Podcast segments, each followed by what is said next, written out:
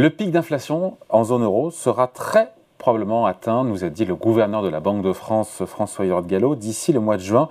Est-ce que c'est vraiment le scénario le plus probable et le plus crédible? Bonjour Pierre. Bonjour David. Pierre Sabatier, économiste et président du cabinet PrimeView.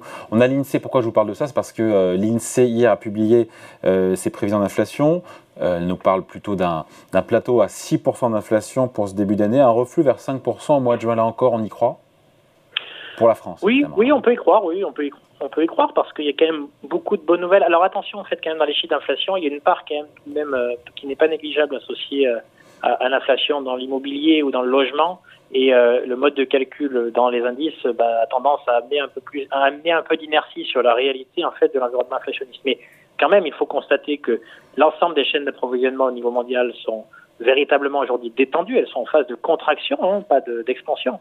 Donc ça, c'est un élément positif. Le prix du fret au niveau international, enfin un niveau de prix qui n'avait pas été atteint depuis des années. Hein. Ça s'est littéralement effondré euh, jusqu'à maintenant. Euh, on a aussi des plutôt bonnes nouvelles sur le front des matières premières, notamment des matières premières énergétiques. On a un prix du pétrole qui 400 dollars. Voilà, qui certes est plus élevé qu'avant euh, qu'avant la guerre entre Russie et l'Ukraine, mais qui a quand même beaucoup reflué par rapport à ces sommets de, de 120 dollars et quelques. Donc on a quand même beaucoup beaucoup de facteurs. Et puis par ailleurs, une, euh, j'ai envie de dire, une, euh, un effet ralentissement euh, sur la demande finale qui est à venir. Donc, ouais, après, après j'ai envie de dire, juste Pierre, 5% d'inflation en juin, est-ce que c'est vraiment de la désinflation? Parce qu'on se dit que ça baisse quand même timidement et on reste à un niveau qui est élevé. Hein. Alors, il y a quand même, encore une fois, je le répète, hein, sur le scénario d'inflation, en réalité, il va y avoir en fait un décalage avec les États-Unis parce qu'il y a un décalage de cycle. Mais ce qu'il faut bien comprendre, ce qui se passe aux États-Unis va se reproduire en Europe à horizon, allez, 3 avec 3 à 6 mois d'écart. Comme le pic a été atteint aux États-Unis en fait euh, plutôt au troisième trimestre de cette année, chez nous on va plutôt être autour là de, de ce début d'année, mais on va avoir à peu près les mêmes effets. Donc est-ce que 5-6% euh, en, en juin est crédible Peut-être, mais il le sera. Ça ne traduira pas la réalité en fait des prix sous-jacents. C'est ça qu'il faut avoir en tête. La réalité des prix sous-jacents, c'est qu'il traduit déjà une désinflation euh, d'ores et déjà, dans, comme je l'évoquais, l'énergie, mm. pas encore les prix de l'alimentation. Oui, j'allais vous dire, parce que sur l'alimentation, euh, on est encore sur 13% d'inflation euh, en glissement annuel. Il n'y a pas de décrue prévue pour tout de suite. Hein. Non, mais là aussi, quand vous parlez d'inflation, c'est l'augmentation des prix. Donc là, la question que vous me posez, c'est pas en fait est-ce qu'on va avoir maintien aux prix actuels qui sont des prix élevés? Ça, je ne veux pas débattre du sujet. Évidemment, les prix sont plus élevés qu'avant. Donc, il va y avoir un impact sur le pouvoir d'achat des ménages, etc. Mais l'inflation, c'est que le 13% succède au 13%. Et c'est là où, effectivement, on est mêlé doutes. Aujourd'hui, y compris dans les prix alimentaires, euh, on estime que euh, euh, les prix ne pourront pas continuer à augmenter tels qu'ils ont augmenté jusqu'à maintenant. Donc, on, là aussi, sur ce plan, l'année 2023 devrait être celle de la, je dirais, décongestion aussi en ce qui concerne les prix alimentaires.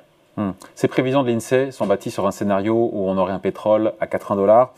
On est un petit peu au-dessus, mais il y a quand même une petite musique de beaucoup d'experts qui disent que peut-être que l'inflation ne va pas se calmer autant qu'on l'imagine euh, en France et même ailleurs, qu'avec la réouverture de la Chine, ça fera repartir le cours des matières premières, etc. etc. Et donc peut-être qu'on se trompe et que... Oui, alors ce qui est intéressant, quand vous utilisez bien en fait l'ensemble des prévisions, il faut avoir beaucoup d'humilité lorsqu'on se projette dans le futur.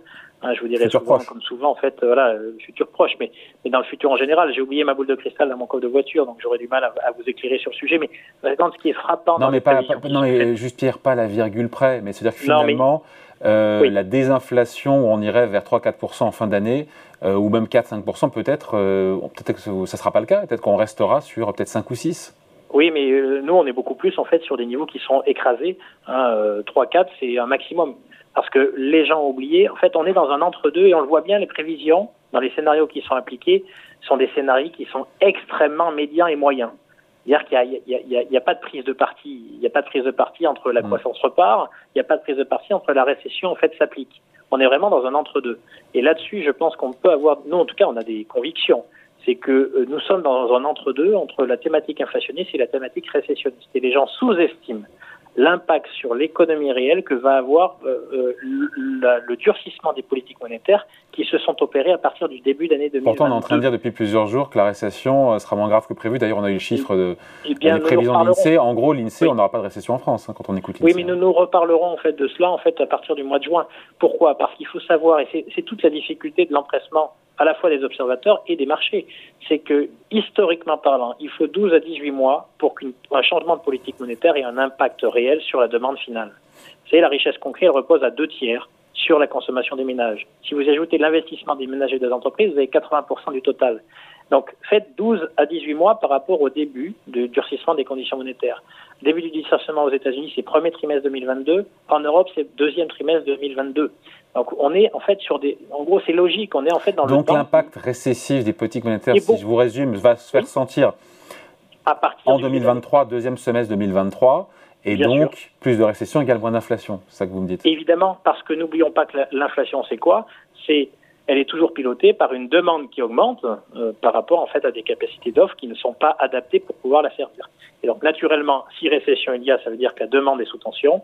Je ne vois pas en fait des prix continuer à augmenter, sauf bien sûr s'il y a exacerbation du conflit entre la Russie et l'Ukraine. Évidemment, là c'est une prime de géopolitique. Évidemment, ça remet en question tout cela, mais pour des raisons purement euh, économique, économico-financière, euh, pour nous, les jalons sont posés pour que l'inflation en reflue sensiblement au cours du second semestre, euh, avec des chiffres qui pourraient nous surprendre en fait bien plus à la baisse que les prévisions qui sont faites aujourd'hui. Et je le rappelle, les prévisions aujourd'hui reposent sur des scénarios qui nous paraissent vraiment assez normants. Hein. C'est un peu d'un côté, un peu de l'autre, mais sans vraiment se mouiller. Et on finit là-dessus, juste Pierre, l'inflation à 2% en 2025, c'est l'objectif. Il nous l'avait dit, le gouverneur de la Banque de France, François Léon Gallo de la BCE, euh, d'ici 2025, il avait dit à l'époque, d'ici 2-3 ans, on était en novembre 2022. Euh, pas gagné, on y croit? Quelle opinion on, a de ça?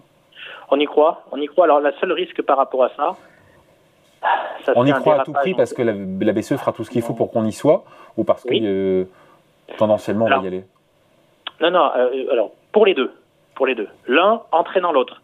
C'est-à-dire que les politiques monétaires euh, aujourd'hui sont clairement euh, orientées, et c'est logique en Europe parce que quand même, nous n'oublions pas le mandat de la Banque centrale européenne, c'est pas c'est pas la croissance, hein. c'est euh, la maîtrise des prix.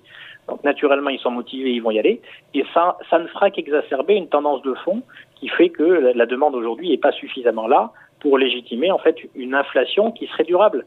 Euh, aujourd'hui, l'inflation, elle confisque essentiellement du pouvoir d'achat. Et quand vous savez que la richesse concrète repose aux deux tiers sur la consommation du ménage, vous ne pouvez pas imaginer qu'elle n'ait pas de conséquences à terme. Donc les 2%, ils sont tout à fait envisageables. Et je vais même plus loin, hein, quand vous avez un monde dans son ensemble qui voit sa taux de croissance potentielle baisser, comme c'est le cas aujourd'hui, essentiellement pour des questions de vieillissement de population, imaginez qu'on puisse vivre avec des niveaux d'inflation à 4 ou 5% ça paraît, euh, en tout cas c'est un pari qu'on ne fait pas. Allez, merci beaucoup. Point de vue signé Pierre Sabatier, économiste et président du cabinet PrimeView. Merci Pierre. Merci David, à bientôt.